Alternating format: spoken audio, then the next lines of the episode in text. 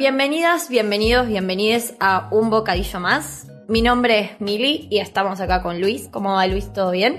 Todo bien, Mili, ¿vos? Todo bien. Y hoy, como habíamos eh, ya, bueno, prometido en los anteriores episodios, nos toca ahora profundizar eh, temáticas bien, bien complejas de, de, Monster, que claramente no podíamos usar los otros episodios tanto para eso, porque si ya quedaron largos, iban a quedar muchísimo más largos. Eh, y para eso también tenemos un invitado súper especial que vino a eh, sociabilizar también todo su, su conocimiento y ayudarnos un poco a desmembrar para lo que hoy estamos acá, que es analizar los cuentos en Monster. ¿Cómo va, Javi? ¿Todo bien? Hola, ¿qué tal? ¿Cómo va? ¿Todo bien? Todo bien. Sí, como dijiste, Emily, vamos a, arrancar con estos episodios que tenemos dedicado a abordar alguna temática. Ya hablamos de la trama, ahora vamos a hablar de literatura, porque justamente Javier es profesor de lengua y literatura ah, y fanático también de Monster, así que es la combinación ideal para, para este programa. También te saludo, Javi. Eh, estamos muy contentos con, tu incorporación para este episodio. Si les parece, arrancamos con el primer cuento, que es Un monstruo sin nombre. Este cuento que aparece más o menos promediando eh, la serie cuando Johan encuentra eh, ese muy lindo libro que lo encontré en un formato muy parecido a la venta. Eh, son 45 páginas que lo necesito ya en algún momento comprarlo. Y que bueno, tiene las ilustraciones y, algunos cuentos de, de Buenaparta. Como comentaba, bueno, eh, lo, conocemos luego de que Johan se desmayara en, la biblioteca. Que después lo aparece Lote, que, lo lee en, la estación de, de tren cuando le esperaba a Nina.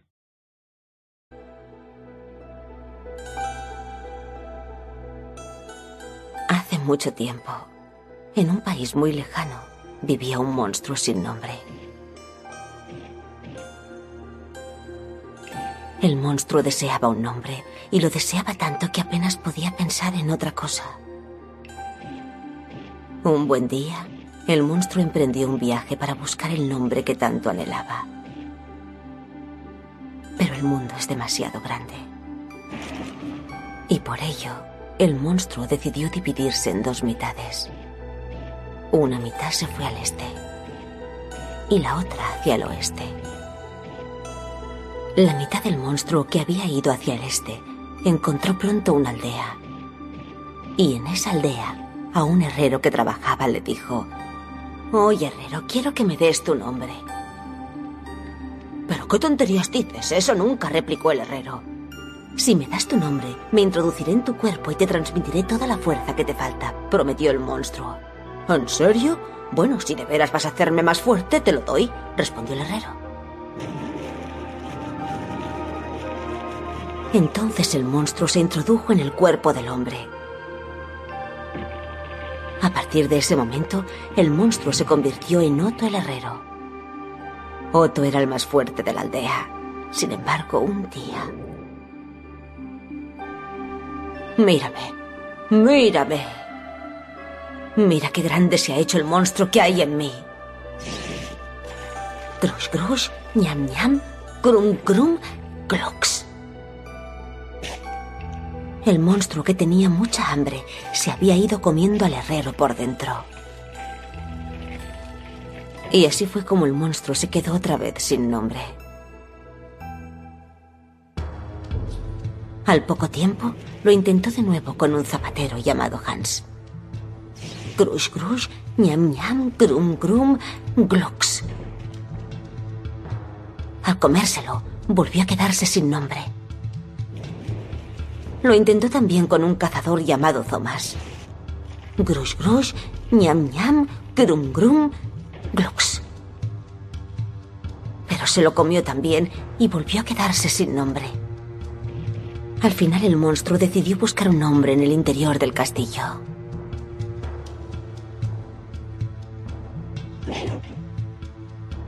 Al entrar, encontró a un niño enfermo. Si me das tu nombre, yo te haré fuerte como un roble, le dijo el monstruo. Si logras que me recupere y me ponga sano y fuerte, mi nombre es tuyo, replicó el niño. Y así fue como el monstruo se introdujo en el interior del pequeño. El niño se curó milagrosamente. El rey estaba de lo más contento. El príncipe se ha curado, el príncipe se ha curado. Al monstruo le gustó el nombre del príncipe. Y la vida en el castillo le gustó también. Por eso, y aunque se moría de hambre, hizo esfuerzos por contenerse. Un día tras otro, cuando el hambre le acechaba, el monstruo esperaba paciente a que pasara. Pero llegó el día en que el hambre fue tan acuciante que... ¡Mírame, mírame! Mira qué grande se ha hecho el monstruo que hay en mí. Y entonces se comió al rey y a toda la corte de una sentada.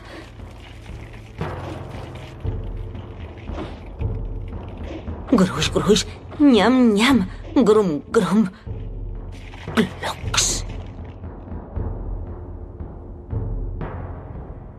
Como se encontraba muy solo, decidió emprender de nuevo otro viaje.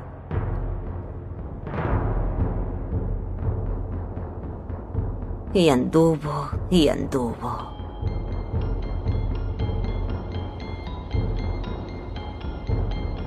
Un día, el principito huérfano se encontró la otra mitad del monstruo que había ido hacia el oeste.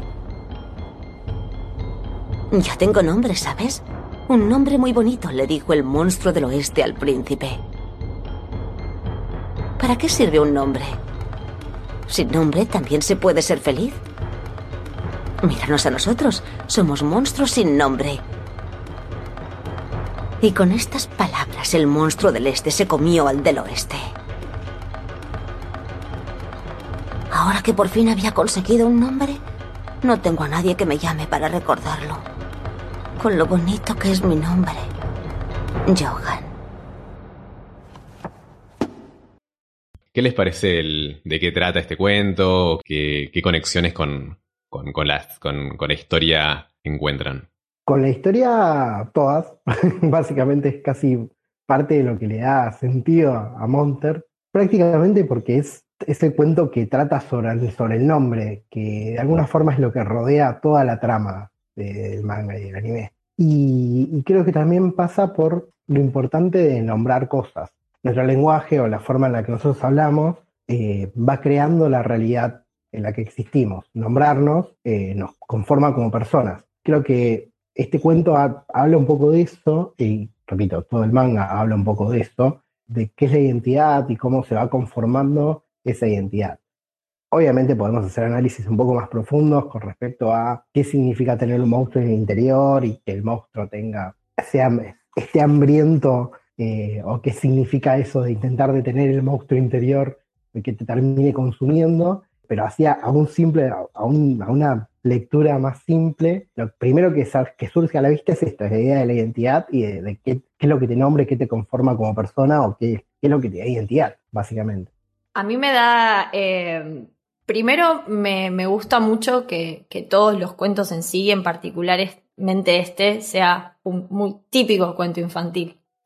Es muy típica la, la estructura que tiene, esto de la repetición, que, que sea tres a los que se come, como que el número tres está bastante ligado a. es el número mágico en los cuentos infantiles para para niñes y demás, es algo que me parece que tuvieron en consideración porque está bien, eran cuentos para, para niños, entonces queda muy bien esa, ese tipo de estructura, la repetición en los personajes, son pocos personajes, entonces te lo aprendas rápido. De hecho, bueno, tal vez eso quedará para más adelante cuando terminamos de hablar de los tres, pero hasta yo tengo una cierta teoría de que están los tres eh, totalmente conectados. Y me parece que es como dice Javi, toca los temas fundamentales de, Monster. Por un lado, la, identidad y por otro lado, el origen del monstruo. Bueno, ¿de dónde sale el monstruo? ¿El monstruo se come al humano o el humano se apropia de esa monstruosidad? Como, ¿qué es lo que vino primero? Es mi panel preferido, el de Johan leyendo el cuento y el grito, tipo, esa imagen la ves y ya tiene sonido propio.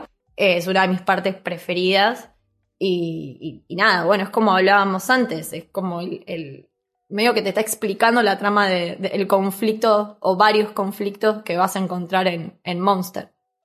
Sí, es como el, el cuento sobre el que se basó la crianza de Johan, más o menos. Tanto la crianza como también la relación con su hermana, ¿no? O sea, en en ese, en ese cuento está eh, como una analogía del, de Johan y de, y de Nina o de Ana, cada uno haciendo su camino, eh, encontrando la bondad o la maldad en el mundo, siendo parte de esa maldad y, de esa bondad.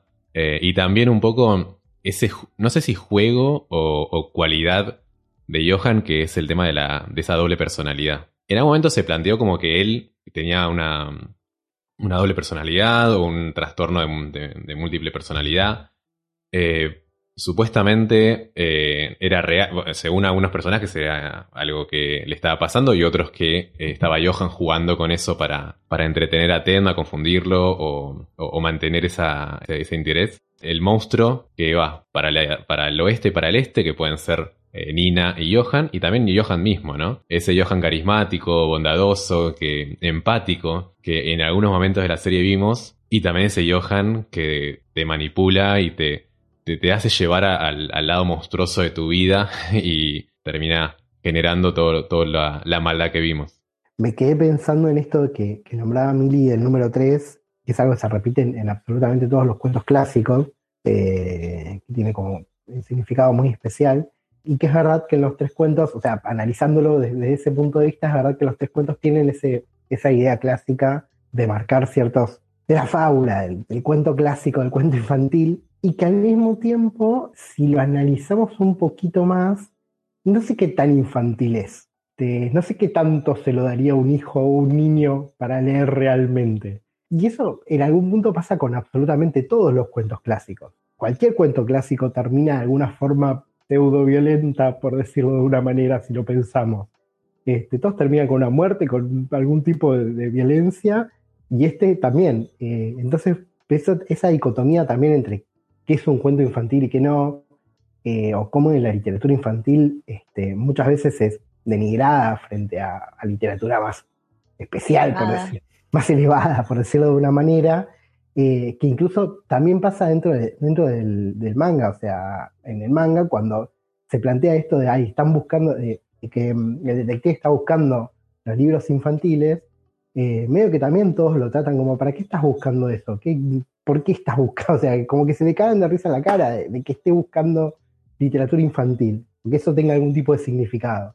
Eh, y está bueno también eso, que todo este conflicto que te cae con los niños dentro del manga, también se revea en esto, en qué es lo infantil o qué es lo que le puedo llegar a darle a un niño, a una persona infantil, a un infante, qué le puedo contar o cómo le puede llegar a chocar ciertas historias eh, cuando se las contamos. Sí, obvio, que creo que también pasa, bueno, de hecho antes de empezar hablábamos con Luis, ¿no? De, los cuentos clásicos originales y de los crueles que son y de lo terribles.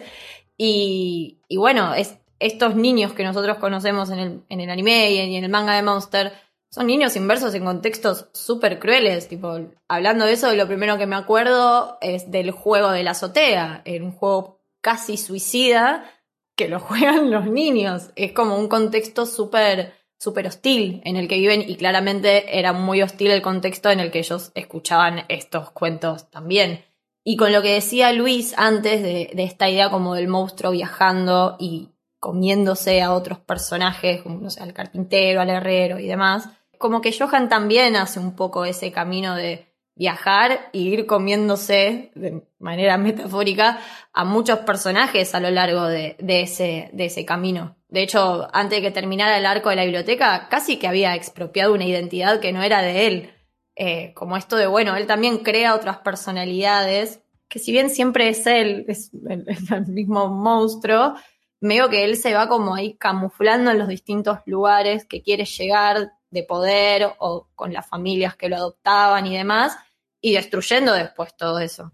Como que llega, destruye y se va, como el monstruo. Pero sumado a esto, también lo que podemos pensar es que si bien él va creando monstruos, eh, la gente que lo rodea también se, convierte en un monstruo. Porque todos los, que, todos los que lo rodean a él eh, de alguna forma quieren como agradarlo y buscar la forma de lograr que todo sea igual de violento como se está buscando. O sea, es como, es como el, como el pueblo del final. O sea, el pueblo del final creo que Johan ni siquiera estaba pensando en ir ahí. y de pronto es como, le, como lo llevan ahí porque está pensado para que haya una masacre. Y, cae y, él no hace nada o, no parece que haga nada, básicamente, porque no está, no está más que estar ahí. Y por esto, eh, te referido al cuento, tiene que ver con eso. O sea, el monstruo del cuento que está buscando una identidad eh, es un monstruo porque el cuento nos dice que es un monstruo. Mm. Pero en realidad, eh, los que se convierten en monstruos son las personas que se lo comen, eh, no el monstruo en sí. Me gustó. Como me, me hizo recalcularme 300 cosas. Sí, van, van adaptando, eh, bueno, esto que se dice, ¿no? De, de cuando uno ve el abismo, el abismo también lo ve a uno, ¿no?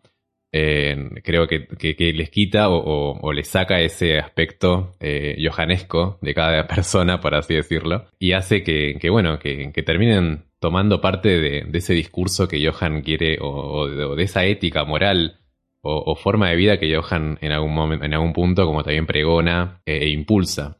Y también sobre el final del cuento, en el que Johan, o ese monstruo, devora al, al otro y termina quedando solo. Y termina, y el cuento dice, bueno, no queda nadie para que lo llame, pese a que Johan era un hombre tan, tan lindo. Eh, es parte también del plan que él en teoría tenía, que era matar a todas las personas que conocían el nombre de él, y en ese suicidio perfecto, ¿no? O sea, que nadie conozca su existencia. En, algún punto como que, bueno, eh, está, basado, por eso decía también, la crianza de Johan, ¿no? O sea, su vida está eh, plasmada en, en el, desarrollo de ese libro que hubiera sido lo que hubiera pasado si él hubiera com- completado su, su misión, que la termina modificando al final igual, cuando Roberto, medio moribundo, le pregunta a Johan qué onda su plan, o si él lo puede ver, y él como que dice, no, no, o sea, ya fue, y termina matándolo. Y termina, termina privando otro de sus planes, me parece, que es el de, bueno, mostrar que hasta la persona más buena del mundo puede caer ante su, ante eh, su idea de que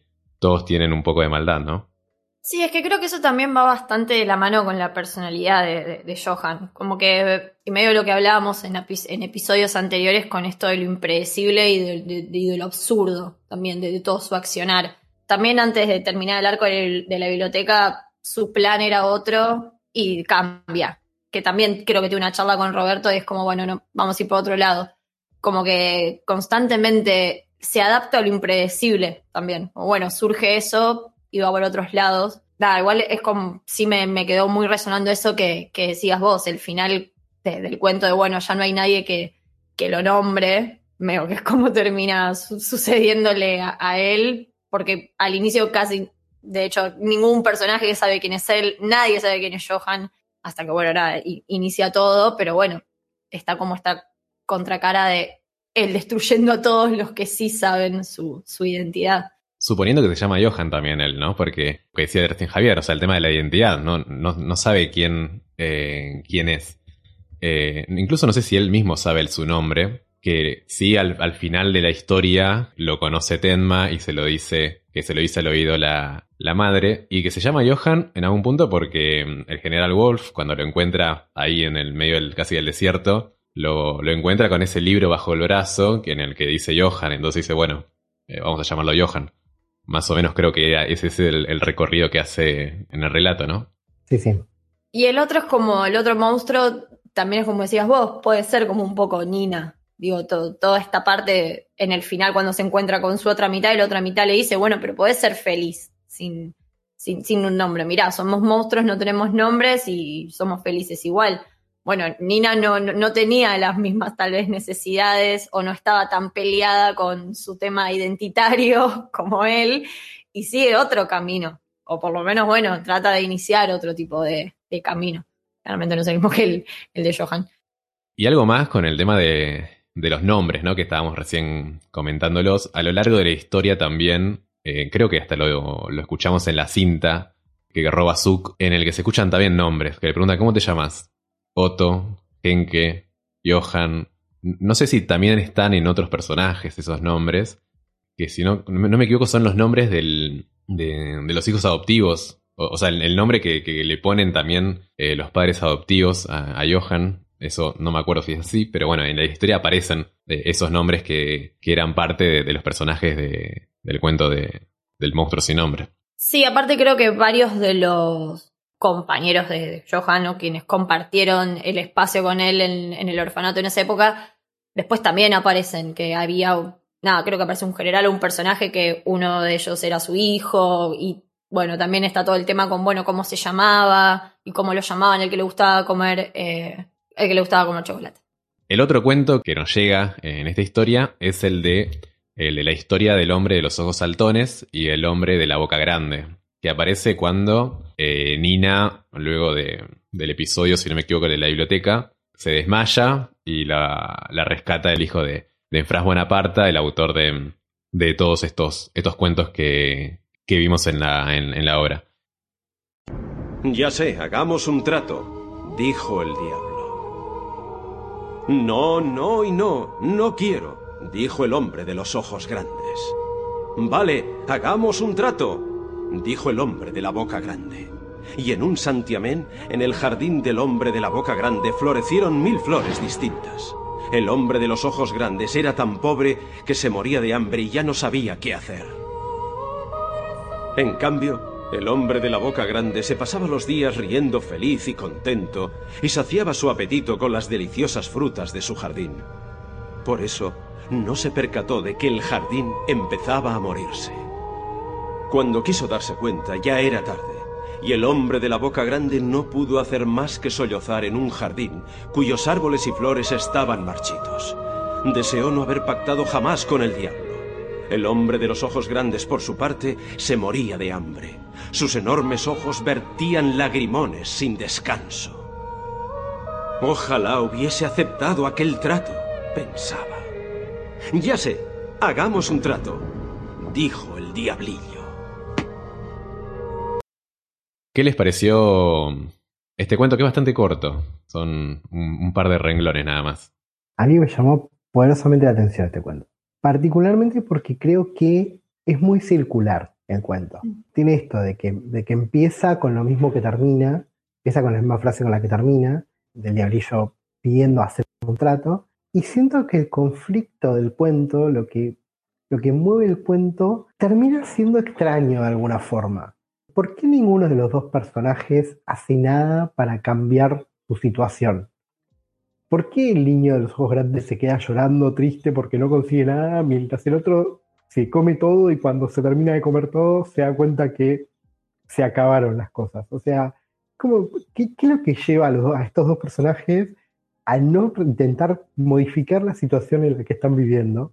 Y cómo cuando termina esta situación eh, es como volver a empezar, o sea, de alguna forma van a, volver a hacer un trato con el, con el diablillo este, para conseguir lo que no tienen, de alguna forma, para, para darse una, idea de ese sentido. Nada, es, eso me, me, llamó poderosamente la atención, o sea, lo, lo, leí como tres o cuatro veces en un principio, este, como para llegar a entenderlo bien, y, y me quedó igual dando vueltas como tipo, hay algo raro en este cuento que no me termina de cerrar. Sí, es, es, un cuarto, es un cuento particular. Es, bueno, como re cortito y bastante conciso. A mí siempre lo que me llevó a, si bien para mí el monstruo sin nombre es como bastante simbólico y representativo lo que podría ser Johan y Nina, para mí este es bastante representativo de lo que podría llegar a ser eh, con Tenma. Eh, esto de dos personajes tomando distintas decisiones y a la larga los dos personajes un poco arrepintiéndose de las decisiones que, que tomaron. Eh, bueno, Johan no lo sabremos jamás y seguramente no estaba arrepentido de nada. Pero, pero bueno, nada, uno pacta con el diablo, el, el otro decide, decide no hacerlo, sería como el personaje más bueno o, bondadoso, que también sí es un poco raro esto de que, bueno, pero se queda llorando y porque no hace nada. También a veces, bueno, parte del absurdo también de, del cuento en, en sí. Yo en realidad donde más veo a los dos personajes es en Tenma y en Nina. Porque de alguna forma Nina es la que hace el trato con el diablo, por más que ella no lo sepa, eh, y durante gran parte de su vida vive todas estas cosas que, que son buenas, sabiendo que en el fondo se van a terminar pudriendo, porque en el fondo no va a poder disfrutar de todas esas cosas, y Tenma es el que no hace el, no hace el trato, eh, y termina sufriendo todas las consecuencias de no aceptar que Johan le había dado la oportunidad de ser la persona que podía ser. Incluso si vamos más atrás, Tenma ya no hace el trato, ya no hace el trato de, de, al principio de la historia, no con Johan, sino con, con su suegro, este, cuando también podría haber caído en esta, de bueno, disfruto de los beneficios de, de lo que me dan Sí, sí, sí. o sea, siguiendo los pasos, de, los pasos que me piden. Este, entonces yo veo, yo veo más, más esa conexión en esos personajes, que el diablillo es Yonna, eh, es en este caso, y que, que los dos personajes son Nina y, y Tenma, que están en esa situación de, de disfrute y no disfrute del- del- de la cosa que hacen. Sí, yo to- tomo lo que decís, Javi, con respecto al, al, al Tenma del principio de la historia. Y yo creo que los dos personajes de ahí son Tenma tomando distintas decisiones. Eh, el Tenma que operó, como le dijeron que tenía que operar el, al alcalde, que sería el de la boca grande, el que hace el trato con el diablo, el que se entrega a esa parte moral, ética, que empieza eh, que al principio de la obra se pone en discusión sobre si todas las vidas valen lo mismo, sobre los beneficios que le puede traer al hospital esa operación, entregándose a, a esa corrupción, a, a- a los manejos políticos, a todo lo que en algún punto denuncia la, la historia. Y el otro sería el, Tenma, que bueno, que, que es el que conocemos en la historia, que no, no hace ese acuerdo con, con el diablo, que bueno, que, que- hace su vida con lo que puede, con lo que tiene a mano, con los recursos con los que se va encontrando, y que después, bueno, tiene que, decidir o, o tiene que, que eh, entra en tensión, bueno, con, con ese monstruo interno, ¿no? O sea, ¿qué hago? ¿Lo mato o no? Eh, ¿Hago acuerdos con fulano o no? Creo que en algún punto como que, muestra eh, esa, esos aspectos que, lo vemos en, en, en Tenma. Y también hay, otros, hay otro punto que no tiene que ver con los personajes, pero sí con un recurso que me parece que ya lo comentaron recién, que es el tema de la repetición. Hay como un leitmotiv en, estos. Va, en este, en este caso lo vemos en, en el segundo cuento, más claro. Con, con, con esta cosa que no se termina, ¿no? Con, con que vuelve a arrancar, eh, como, como decías recién, Javier, también. Casi como si fuera, no sé, una especie de, de, de ruinas circulares, ¿no? De, de Borges. Sí, me, me quedé pensando en lo que decían ustedes de esto de los, de los contratos firmados y, y no firmados. Me, me encanta que los tres tengamos teorías como re distintas y súper complementarias al mismo tiempo.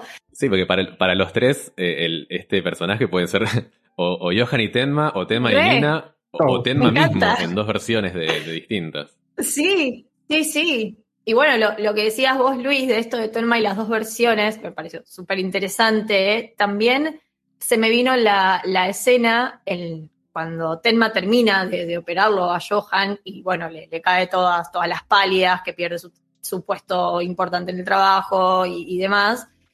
Y todo ese descargo que él hace con Johan ahí supuestamente inconsciente, por lo que después Johan mata a todos eh, los importantes de- del hospital. Y hasta eso también podría ser como un contrato que él no quería firmar, pero que terminó entrando un poco, eh, pactando ahí con, con, ese, con ese demonio. Eh, aunque él no, no lo sabía y no haya sido consensuado, es un poco bueno. Nada, el estar pactando cosas no muy, no muy copadas. Sí, creo que los tres coincidimos que Johan es el diablo. eso, eso. Sí, Sí, sí, eso estamos todos de acuerdo. Queda clarísimo. Eh, eh, en eso coincidimos. Bueno, y, y para hablar un poquito de- del, del contexto en el que aparecen este y el otro cuento, es justo ese momento en el que, bueno, Nina se está recuperando eh, en la casa de, de este marionetista. Un, un personaje muy tierno, muy melancólico, muy nostálgico, que me hubiera gustado verlo un par de veces más, en algún, un, un par de, de capítulos o, o- teniendo otros diálogos también con, con otros personajes. Fundamental no solamente para, para, el, para la reflexión interna que va haciendo Nina y se va en ese redescubrimiento sobre su vida, sino también eh, haciéndonos avanzar en, en, esa historia de ver quién es eh, Bonaparte, ¿no? O sea, quién es Klaus Ko- Pope, quién es este, este personaje que va cambiando de nombre a medida que va escribiendo o que vamos conociendo sus, sus cuentos, sus relatos, y, y que me parece, nada, me parece como un, un nexo muy, muy importante propio de, los personajes secundarios de esta historia, ¿no? Como que todos son importantes en ese momento de- del manga. Es verdad, es un personaje como que te dan ganas de saber más, pero así como distribuye muy bien el tiempo entre los personajes principales, lo hace como con los secundarios. Aparece cuando tiene que aparecer, haciendo lo que tiene que hacer, y, y de alguna manera te queda, porque ¿viste? aparece re poco, pero lo recordamos. O sea, no, no, no te olvidas de ese personaje. Yo me acuerdo mucho del final de cuando la saluda a Nina con, con la marioneta. O sea, me parece una, una escena hermosa, un personaje súper, súper eh, entrañable. Como eso de los que aparecen poquito, como algunos personajes del barrio turco. No sé, me, me, gusta eso que vaya echando personajes pequeños, pero que te quedan, te quedan ahí. Y eh, también, bueno, está bueno esto de que el cuento del hombre de los ojos grandes lo, lee Nina y el siguiente cuento eh, lo lea él. Como que está bueno también que tenga distintos relatores eh, cada una de las, de las historias. Sí, aparte, este personaje está buscando escribir una historia. Está buscando lograr que sus historias tengan la calidad que él considera que tiene la historia de su padre, de, a través de las marionetas, y siento que también se siente muy, o sea, muy menospreciado con, con su arte. Que también, si analizándolo, tiene que ver lo mismo con lo que decíamos de esto de los cuentos infantiles. O sea, cómo son menospreciados como arte menor, eh, también como, marionetista, también de alguna forma es, o sea, es un artista callejero que no tenía mucho éxito en la calle. Este, no era que, que le estaba pasando bomba, que tenía, que que tenía un montón de gente mirándolo, más allá de que hacía muñecos hermosos, de que tenía obras hermosas, eh, y era completamente, completamente menospreciado. Y eso, como vivir a la sombra de padre y vivir a través de, estos cuentos. Sí, de, de, hecho a mí me pasó mucho con cuando recién apareció, también que yo soy un poco o sea, cuando empiezo a leer este tipo de mangas o de historias soy muy desconfiada como de todos los personajes. Cada personaje nuevo que aparece, tipo, para mí es malo hasta que se demuestre lo contrario. Y cuando apareció este personaje fue como, ¿qué onda? Tipo, sos muy bueno, o estás medio mal de la cabeza. Y después como, no, claro, pobre, está re herido, está, está roto este personaje. Y, y sí, y se refleja muy bien como todas esas inseguridades. También teniendo en cuenta que, bueno, si el contexto de Johan y de, Nina no fueron los mejores, seguramente el de este personaje tampoco, teniendo el padre que tuvieron, seguramente ninguno de los tres eh, la tuvo fácil. Y, también me quedó mucho esto que decías vos, Luis, lo, de, los, de los nombres. Bueno, eh, también no, no, es casualidad que justamente también el padre de, ellos cambiaba constantemente de nombre y hasta de identidad, porque costaba un montón encontrarlo a Johan, más aún encontrar algo de Bonaparte y más aún encontrar algo de la madre. Esto del misterio también funcionaba bastante bien. Y se ve reflejado en sus personajes. Tipo, él cambiaba de nombre y en sus historias el chabón refleja eso, su mambo, los nombres y la identidad. Sí, en algún punto también creo que eh, tanto Johan como Ana o este, este pibe fueron marionetas de, de Bonaparte, ¿no? Y bueno, él también termina haciendo una historia con Nina como protagonista en sus marionetas que ahora no me la puedo acordar, eh, si bien no es un cuento de, de Bonaparte, quizás hubiera estado bueno que, lo hayan plasmado como para volver a leer ese, ese, relato que, bueno, creo que estaba enfocado en, Nina o, se estaba basando en Nina para armar su propia obra, ¿no? Como decía Javier. Y otro cuento que se lo lee él a, a ella es el, del, es el del cuento del Dios de la Paz. Creo que para mí es el más turbio de los tres, eso que el, monstruo sin nombre me parece que es turbísimo, pero el cuento ese del, Dios de la Paz creo que es mi favorito. Sí. Sobre todo por esa apertura que te deja del, final, que es decir, bueno, ¿qué pasó ahora? Como el meme, ¿no? Bueno, contame ya, ¿qué, qué, qué pasó? El Dios de la Paz está siempre ocupado. Apenas tiene tiempo de mirarse al espejo porque se pasa el día tocando su trompeta. La trompeta del Dios de la Paz hace feliz a la gente. El dios de la paz está siempre ocupado. Apenas tiene tiempo de mirarse al espejo porque esparce un agua misteriosa. Del agua nacen verdes montañas que se pueblan de árboles y de hermosas flores. El dios de la paz está siempre ocupado. Apenas tiene tiempo de mirarse al espejo. En vez de eso, le pone nombre a la gente. Tú te llamarás Otto. Tú te llamarás Hans. Tú Thomas y tú serás Johan. Para darle las gracias al monstruo, Johan le regala su sombrero. El dios de la paz está muy contento. Quiere ver cómo le sienta el sombrero. Y por primera vez se mira en un espejo. Pero lo que ve en el espejo es el diablo. Y el diablo del espejo le dice, tú eres yo y yo soy tú. ¿Qué voy a hacer ahora? se pregunta. Este diablo no dejará vivir en paz a la gente. ¿Qué hago? ¿Qué puedo hacer ahora? El dios angustiado. ¿Sabes lo que hace? Yo sí, yo lo sabía. ¿Lo sabes tú? ¿Sabes lo que hace el dios de la paz? ¿Qué les pareció? Eso, dentro de los tres cuentos que aparecen dentro de la obra, es el que más creo que tiene relación con, con Johan en este caso. Porque yo siento que él, más allá de saber que es malo, de alguna forma cree que está haciendo algo bueno, cree que está haciendo algo que debe hacer. Y es como que todos los personajes que lo enfrentan, o que él nunca, no que lo enfrentan, en realidad nunca se termina mirando al espejo, o nunca se termina preguntando de alguna forma eh, si lo que estaba haciendo estaba bien o estaba mal, lo que estaba haciendo correspondía o no correspondía, si era un demonio o no. Y creo que ese cuento realmente refleja eso. Y también refleja esta idea de, volvemos a la idea de la identidad, pero esto, ¿qué, somos nosotros? ¿Qué, ¿Qué es cada uno a la mirada del otro o a la mirada de uno mismo? Uno puede sentirse la persona más buena del mundo eh, por un montón de cosas, pero después se tiene que mirar al espejo y ver si realmente es bueno. Y también tenés que ser nombrado o pensado como una persona buena por el resto de las personas que te rodean. Y en este caso es como eso, es bueno, va creando gente, el Dios va creando, va armando un mundo, hasta que de pronto las personas que lo nombran lo convierten en un demonio, por decirlo de una manera. Este, le dan un regalo que lo hace verse como un demonio. Y creo que eso es, una dicotomía muy, muy interesante con respecto a, este cuento en particular. Para mí no, no es casualidad que sea el, último cuento que, conocemos en, la historia. Lo conocemos casi en el final también. Me parece que los dos finales eh, dialogan de manera perfecta. Este cuento terminás y decís, bueno, ¿y qué? Y Monster termina y te pasa lo mismo. Decís, bueno, ¿y qué? ¿Y qué pasa con este monstruo?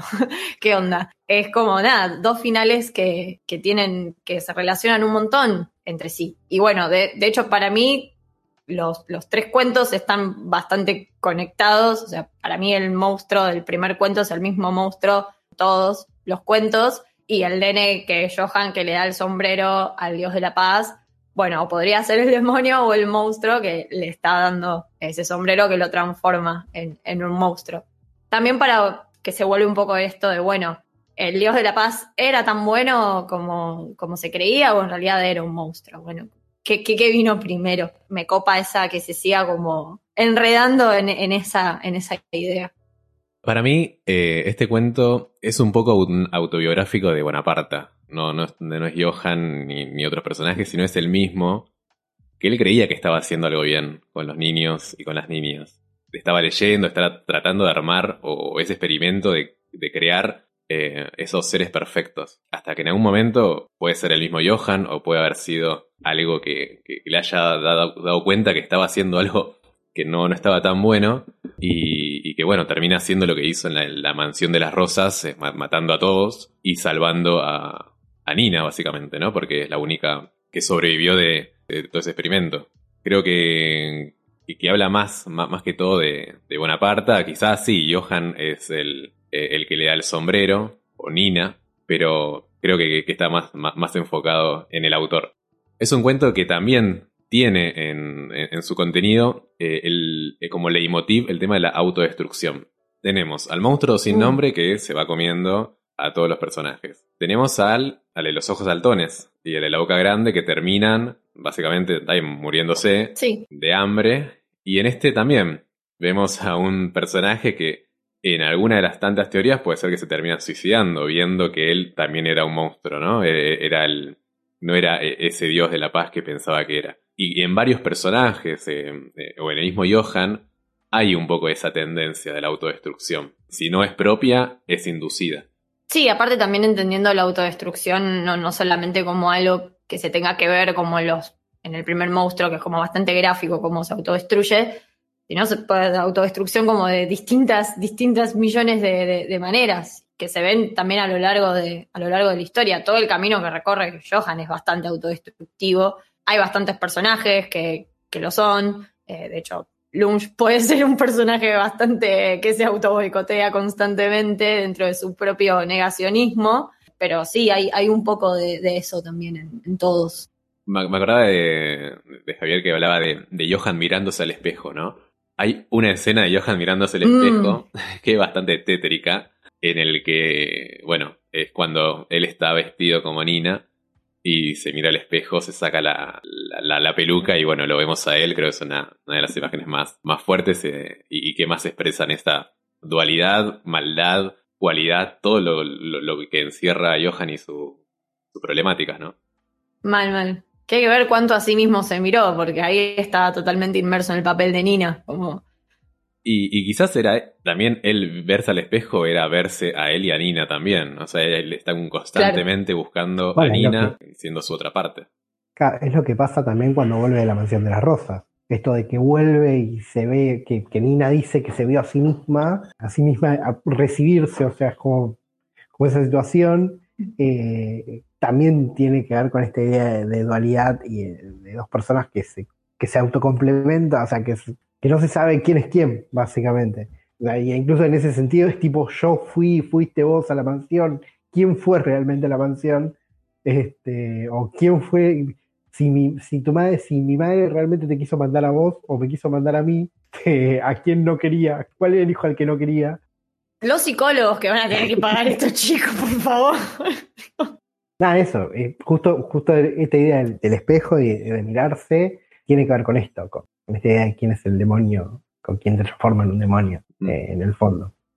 Después de, los tres cuentos que, escuchamos o que vimos o que leímos eh, en Monster, hay un cuarto que no está en el anime, que no está en el manga, sino que, está en la novela que salió después, publicada el, manga y, y, visualizada la serie, que es Another Monster, que Básicamente trata de un periodista que se encuentra con un caso que él cree que puede conectarlo con.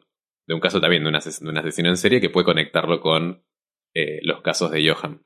Y a partir de ahí hace entrevistas, hace un trabajo de archivo, etc. Y encuentra, bueno, eh, un cuarto cuento que se llama El despertar del monstruo, de Klaus Poppe. El despertar del monstruo. Había una vez una cueva tapada por una piedra muy, muy grande. Las leyendas decían que dentro había un monstruo dormido. Se decía que quien despertara al monstruo dominaría el mundo, por lo que el niño más infeliz de la aldea hubiera dado lo que fuera por dominarlo. El niño le preguntó a un anciano, ¿cómo puedo despertar al monstruo? El anciano le contestó, tienes que llamarlo por el nombre de la persona más amada en el mundo. Precisamente ese día había una boda en el pueblo. Todos cantaban y bailaban felices. El niño vio a los novios y pensó, ahora ya sé quién es la persona más amada en el mundo. El niño fue a la cueva y gritó, Masenka Pepisek. Pero aquello no despertó al monstruo. En la aldea había un hombre muy muy fuerte, al que todos admiraban. El niño pensó, ahora ya sé quién es la persona más amada del mundo. El niño fue a la cueva y gritó el nombre del hombre. Shiri. Pero aquello tampoco despertó al monstruo. En la aldea había una muchacha que cantaba muy muy bien y hechizaba a todos con su voz. El niño pensó, ahora ya sé quién es la persona más amada del mundo. El niño fue a la cueva y gritó el nombre de la muchacha. Magdalenka. Pero tampoco así despertó al monstruo. En la aldea había un abuelo y una abuela que llevaban muchos, muchos años casados. Tenían un montón de hijos y nietos. El niño pensó, ahora ya sé quién es la persona más amada del mundo. El niño fue a la cueva y gritó el nombre de los abuelos. Bosenka Bonusek. Pero ni con esos nombres despertó al monstruo. Al ver tantas personas amadas, el niño se sintió como si dominara el mundo y se olvidó de la cueva.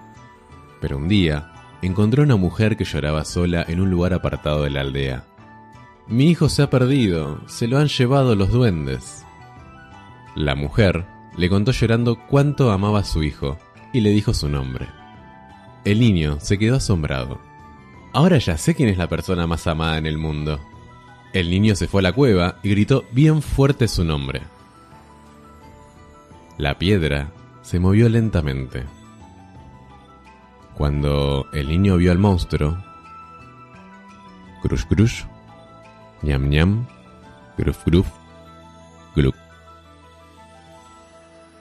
El niño se llamaba... Es un cuento un poco extenso, más o menos similar al, al de Monstruo sin Nombre, que también un, poco como que, juega, ¿no? Con, con esta, con, esta circularidad, con, con, esta, este tipo de historias que, parecen que, terminan, pero también arrancan desde el mismo punto. O, al menos cuando yo lo leí, sentí un poco eso, ¿no? ¿Qué les parece a ustedes? Eh, sí, y si pusiéramos los cuentos en orden, este debería ser el primero.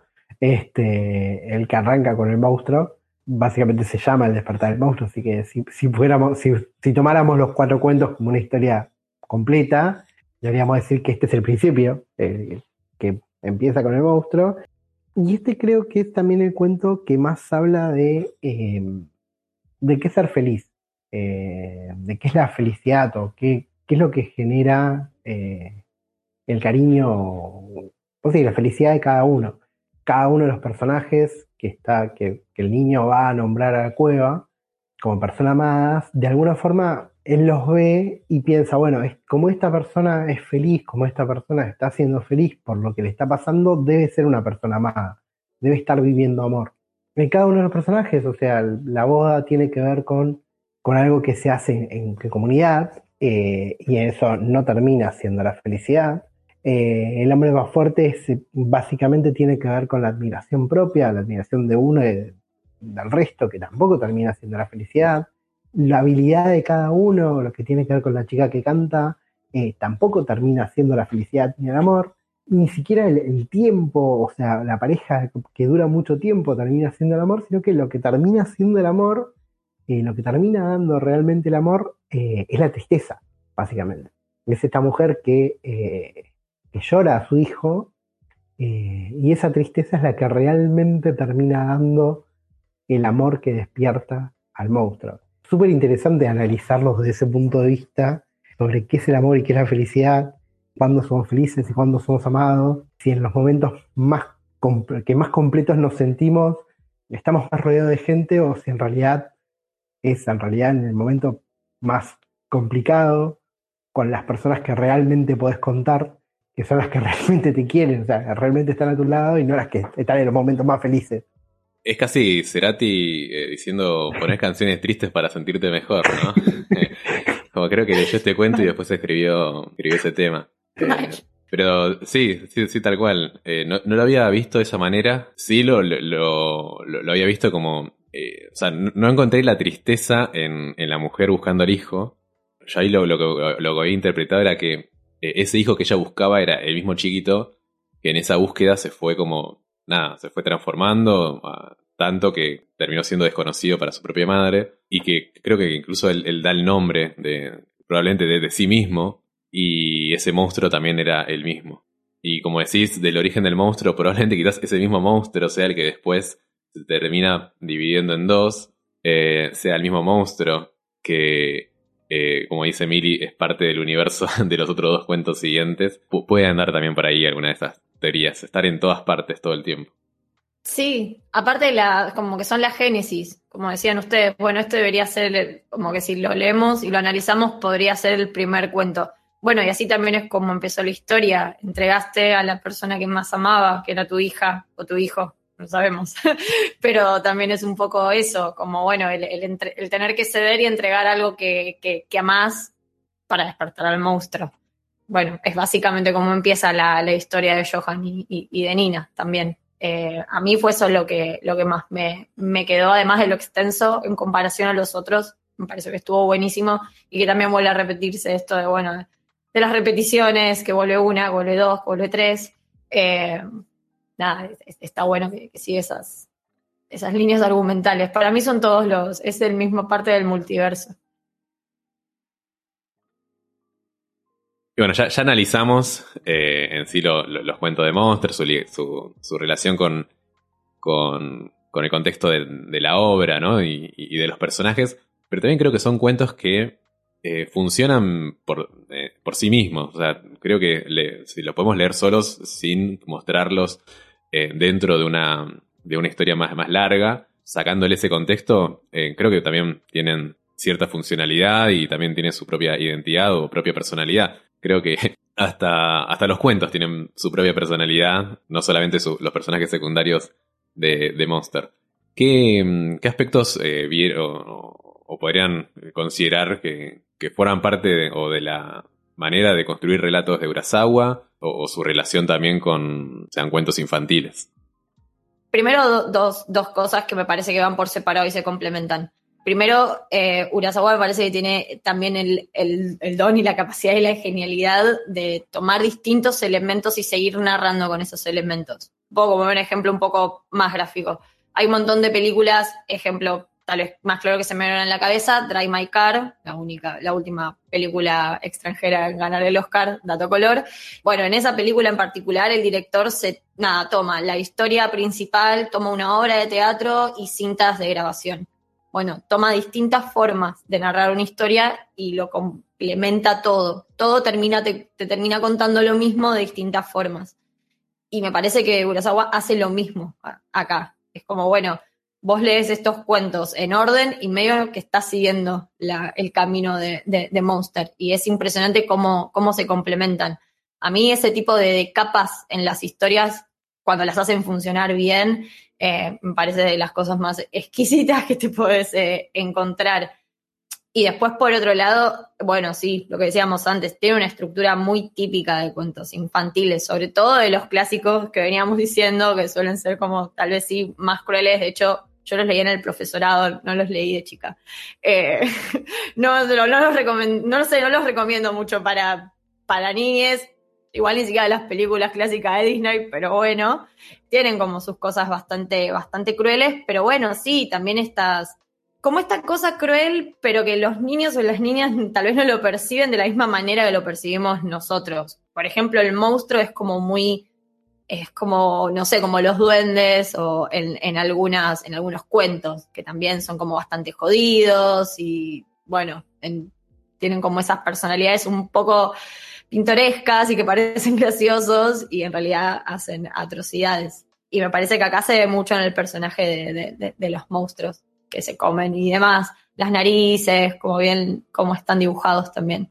Eh, a mí me queda, mucho esta idea de, de lo infantil, de los cuentos, de, de esto que decís vos, de cómo los niños, las niñas eh, toman, naturalizan ciertas cosas, y cómo el concepto del monstruo eh, en los cuentos infantiles hoy en día no está tan, tan marcado como antes. Más que nada por, por un montón de cosas, por, por un montón de cómo cambió el cine en sí, muchas de las cosas para niños dejaron de tener el monstruo como algo que genera miedo para convertirse en algo mucho más divertido, por decirlo de una manera. Incluso yo pienso en mi nena, yo tengo una nena de tres años, eh, de- perdón, cuatro, y hoy en día ella ve las emociones a través de un cuento eh, de monstruos de colores en el jardín. Este, entonces, en el jardín todos los días van y ponen un- una pelotita en la emoción del monstruo que corresponde a ese color. Eh, no muy bien chicos, Esi. Este, entonces esto, esta idea de que, de que tomen los monstruos de otra manera, de que, el mundo vaya cambiando el concepto del monstruo, tiene que ver con esto. Y, y estos cuentos son monstruos porque se llaman monstruos a sí mismos, porque hablamos de monstruos, pero dentro de los cuentos ninguno realiza ninguna cosa que genere monstruosidad, por decirlo de una manera. Creo que el monstruo que más miedo te puede llegar a generar es el del último cuento, porque se come el nene, pero de última es como tipo, bueno, ¿qué esperabas que pasara cuando despertabas un monstruo? o sea, ¿qué otra cosa podía pasar más que te terminara comiendo, terminara pasando algo malo? Es como que la naturaleza de los monstruos, en este caso, es buscar otra cosa, ¿sí? es buscar su propia identidad. Los dos monstruos que se separan, en realidad no quieren ser malos, no están buscando ser malos ni lastimar al mundo. Están buscando ver quién son. Eh, el dios de la paz está intentando hacer algo bueno. Es como que eso, como que los monstruos no, no son lo clásico que tenemos del monstruo, del monstruo que da miedo, del monstruo que hay que, que destruir, sino que es otro concepto diferente. Insisto, es algo que últimamente está cambiando eh, en los cuentos infantiles y en las historias para ya no tener este miedo que tenemos, que teníamos de chicos a- al hombre de la bolsa Sí. y que iba a salir el cuco y, y nos iba a agarrar. También me, quedo pensando en esto que decías vos. la funcionalidad también de, de, los cuentos y del cuento en específico y también en el momento. O sea, los cuentos clásicos de los que después fueron películas de Disney o hasta Caperucita Roja, eran cuentos que también estaban hechos para concientizar a los pibes básicamente de, che, no te vayas del pueblo solo porque afuera te puede pasar de todo. Y eran realmente terribles las cosas que pasaban. Antes, época medieval, muchos, muchos, no sé, los cuentos de los hermanos Grimm. Y también, bueno, la repetición era una manera de no olvidarse de lo que contaban. Entonces siempre lo contaban de la misma manera, por eso eran repetitivos, para que los pibes les quedara en la cabeza. Era una manera también de, de, de nada, de realmente, Caperucita Roja era para eso, para que Nada, no, no te vayas, no te alejes, hacerle caso a tus padres. Por eso también son cuentos muy adoctrinadores. Como, bueno, si haces esto, te va a pasar esto. Si haces esto está mal, si haces esto está bien. Pero bueno, funcionaban en un contexto y en necesidades distintas. Toma esas bases como las bases o las estructuras clásicas, pero obviamente que las, las toma y las pone en función de, de la historia que, que está contando. Eh, y funciona re bien, porque es como decía Javi, bueno, es su idea de lo que para él es o no ser un monstruo. Es, o sea, lo estamos eh, viendo reflejado a Bonaparte, ¿no? Algo que también habíamos hablado en, los primeros episodios, había un constante eh, tratamiento sobre la monstruosidad o sobre el mal, basado en un está mal, pero no sé si está tan mal. que que, hace incluso más monstruoso todavía, que te pare, que, tengas esa duda o esa tentación. Y, es algo que creo que también forma parte de, cada uno de esos cuentos. Eh, ¿qué, tan mal sería hacer un, acuerdo? ¿Qué, tan mal sería tener esa abundancia? Yo cuando, cuando estudié nos hicieron ver una... En realidad nos recomendaron eh, La banalidad del mal, que habla particularmente de esto, eh, que es justo se relaciona mucho con esta historia, eh, que habla de cómo los, muchos funcionarios nazis en, la época del nazismo eh, hacían cosas porque era su trabajo, básicamente. Eh, para ellos muchas cosas eran números, muchas cosas eran decir vamos todos para allá, todos para acá, y no había maldad en lo que hacían. Y se, esta, esta película, y es un libro también, está basado en esto, en, un juicio que se hace a un jerarca nazi, eh, donde la filósofa, ahora no va a salir, debería googlearlo, Anna descubre que la persona que estaba juzgando no era el monstruo que ella creía que se iba a encontrar. Eh, no era una persona mala, por decirlo de una manera. O sea, eran malos porque hacían cosas malas, pero no era una persona que había que odiar. No era una persona odiable, por decirlo de una manera. Sí, cumplía una orden de, un superior que además cumplía la orden de otro superior. Eh, y en esa fragmentación se terminaba también diluyendo esa maldad. Que era lo que, en este caso, por ejemplo, el herrero que le hizo el trabajo al asesino para que pueda entrar, matar a la pareja, que era un encargo que le había hecho Johan a cada uno de, los dos, ¿no? Creo que el primero Junkers, era el, cerrajero que, había trabajado con. que, lo termina matando Johan. bueno, creo que que también se relaciona con esta idea de los monstruos, de la monstruosidad del mundo. Sí, y como quizás parte de, lo que hablamos también al principio, y siguiendo también quizás con esa lógica y con ese juego al que nos presta esta obra de, la, de, lo circular, es que comenzaste justamente el análisis con el tema de la identidad, y creo que uno de los aspectos más monstruosos es justamente eso, no es perderla, no saber quién sos, y que haya gente que esté involucrada en, eh, en esa pérdida y en esa eh, destrucción que te, lleva a querer construirlo de cualquier manera y que bueno, en este caso vemos dos caminos distintos, ¿no? El de Johan y el de Nina. Sí, sí, sí, y bueno, sumado a esto, sumado a que somos eh, porque nos nombran y que de alguna forma, ¿qué somos si no nos nombran? ¿Quién es el monstruo del final si nadie puede llamarlo? Podría ser el viejito, de hecho, también, el monstruo.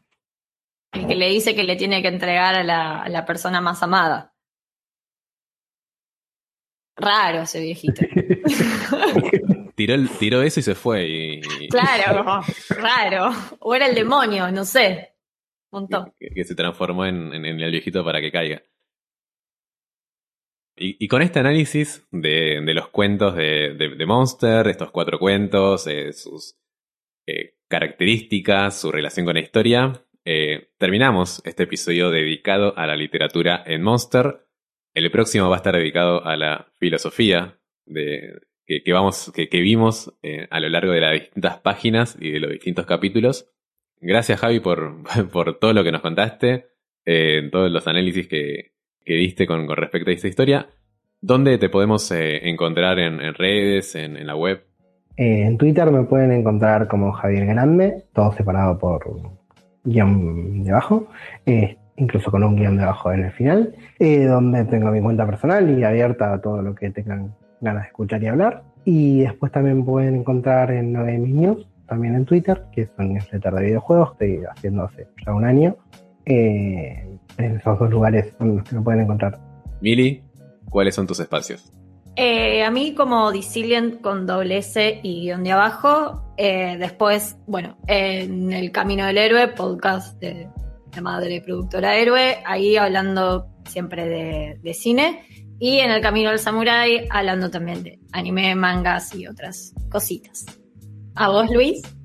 A mí me pueden encontrar en, Twitter eh, como arroba portinducto y en siulpodcast.com.ar Ahí también tengo algunos de, los podcasts en donde estuve participando. Bueno, espero que les haya gustado y los y las esperamos en el próximo episodio. Hasta luego.